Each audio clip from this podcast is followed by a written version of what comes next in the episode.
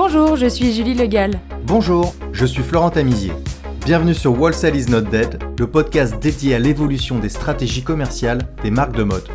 Passionnés de wholesale, nous partons à la rencontre des showrooms, des boutiques et des marques pour mieux comprendre l'évolution du commerce dans la mode. Le wholesale n'aura plus de secret pour vous. Et en parlant des marques, Alexandra, euh, quels sont les critères de sélection pour rentrer euh, une marque chez Birdie? Comment on rentre chez Birdie? Bah, Tout simplement, euh, il suffit de, de me plaire, puisque c'est vraiment l'idée, c'est que chaque bijou qui rentre chez Birdie, il faut que je l'aime et que je puisse le porter, que j'ai envie de le porter. C'est vraiment ça le passage. Moi, j'aime le côté, encore une fois, euh, bohème chic, j'aime les pierres et ce qu'elles racontent et ce qu'elles diffusent. Donc une marque euh, qui va vendre que des bijoux euh, plaqués or où il n'y a pas de pierres, etc. Pour moi, c'est pas intéressant. J'aime pas le côté bling bling. J'aime pas les bijoux qui font un peu années 80. Là, on a on est on a eu quelques deux trois saisons où il y a eu beaucoup beaucoup de bijoux gros, très doré avec de la grosse maille, etc., qui faisait des gros anneaux, etc. pas du tout mon truc. Moi, j'aime les bijoux dans la finesse euh, et j'aime les pierres avant tout. Voilà, donc euh, du coup, euh, ça fait, c'est vrai que ça, il y a un côté très bohème, très Amérique du Sud. Et puis il faut que le bijou raconte un peu le voyage. On avait une question aussi euh, qui va intéresser les jeunes créateurs qui nous écoutent. Euh, j'imagine que vous êtes souvent sollicités. Euh, Est-ce que vous avez des critères particuliers pour référencer euh, des nouvelles marques? On reçoit évidemment beaucoup de, de demandes toutes les saisons en période d'achat. Le tri est difficile à faire. Disons que quand c'est un mail et qu'il y a par exemple un lookbook euh, dans le mail, évidemment on regarde toujours. Alors c'est quand même une histoire d'impression, de première impression. Et d'émotion. D'émotion, mmh. évidemment, il faut que ça provoque quelque chose en nous. On pense toujours à euh, ok, ça me plaît ou ça me plaît pas, mais si ça me plaît, est-ce que ça ressemble à quelque chose que j'ai en boutique ou est-ce que ça apporte vraiment quelque chose de, de nouveau?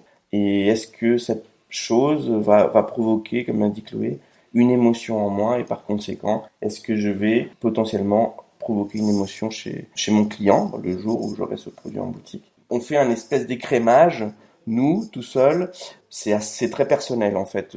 On travaille beaucoup quand même au, coup de cœur et... Il y, a, évidemment des critères euh, objectifs, hein, évidemment. Il faut que la marque euh, évidemment puisse produire euh, notre commande, la produire dans les temps ces critères un petit peu plus euh, traditionnels. Après, il va y avoir peut-être plus nos, critères à nous, côté équipe achat, qui vont être finalement pourquoi cette marque, on va la choisir pour le printemps, à qui, quelle clientèle elle va parler, est-ce qu'elle va bien aussi s'épanouir autour de l'environnement déjà existant? Euh, moi, je parle souvent en fait de, alors c'est très romantique, mais je parle souvent de, bouquets, euh, de fleurs, et finalement chaque marque, on vient l'accueillir pour rejoindre cette composition, il faut qu'elle ait la place justement pour, euh, bah, pour fleurir et s'épanouir. S'il y a déjà une ou deux marques qui targetent la même clientèle ou qui proposent les mêmes produits, bah, ce ne sera pas donner la chance à cette jeune marque qui va rejoindre l'aventure. Donc c'est aussi pour ça que notre travail de curation est très très fort et qu'on sait pourquoi on choisit chaque marque.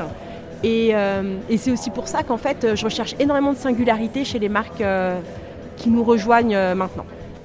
Le coup de cœur est important. Le coup de cœur avec euh, l'individu est important. Donc vous rencontrez tous les créateurs ouais, on les voit, oui, bien sûr, bien sûr, on les voit. Les matériaux sont importants. Par exemple, on fait, on refuse quasi systématiquement euh, tout ce qui n'est pas de l'or ou de l'argent. Par exemple, ce qu'on appelle le vermeil, qui est un métal ou de l'argent sur lesquels il y a un vague bain d'or on prend, on prend, on prend quasiment jamais.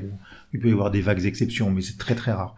Donc les matériaux, euh, la qualité des pierres également, le fait que les pierres sont naturelles également. Euh. et puis ensuite, l'exigence absolue de l'absence totale de plagiat. C'est-à-dire que quand il y a hum, un créateur où on sent bien qu'il s'est inspiré ou très fortement inspiré d'un créateur existant, on prend pas. Euh, on défend la créativité, on défend nos créateurs. Euh, c'est quoi les autres critères pour rentrer euh, chez We Fair À quoi vous faites attention pour référencer les marques? Ouais, nous on fait attention à deux choses, enfin trois choses.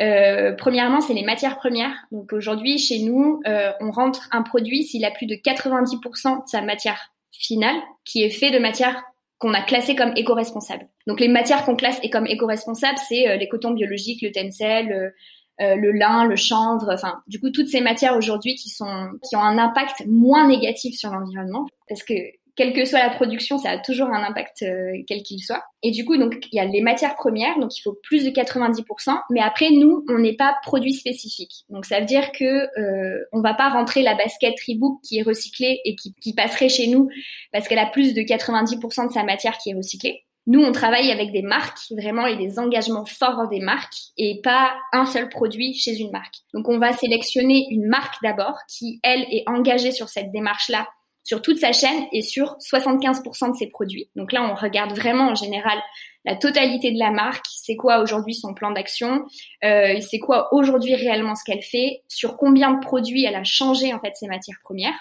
Et ensuite, on sélectionne les produits chez cette marque. Donc c'est la raison pour laquelle aujourd'hui, c'est quand même il n'y a pas beaucoup de marques qui passent nos critères, mais les marques qui passent nos critères, on n'a aucun doute dessus et on vérifie tout derrière. Donc, on vérifie ces matières premières qu'on a, qu'on demande. Nous, on va vérifier. Donc, on demande les preuves de label, etc. Donc, on, demande après des preuves concrètes pour euh, s'assurer, en fait, de ce qu'elles nous disent réellement. La deuxième chose, c'est que nous, on demande la traçabilité, du coup, des usines. Et donc là, on demande, OK, euh, vous avez jamais personne ne vous a demandé ça, euh, mais nous, on aimerait savoir dans quelle usine a été fait ce jean. Merci d'avoir écouté cet épisode. Le podcast Wholesale is not dead est produit par l'agence Mars Branding. Si vous aimez la mode, le wholesale et les podcasts, connectez-vous sur Apple Podcast, abonnez-vous gratuitement au podcast et laissez-nous un commentaire.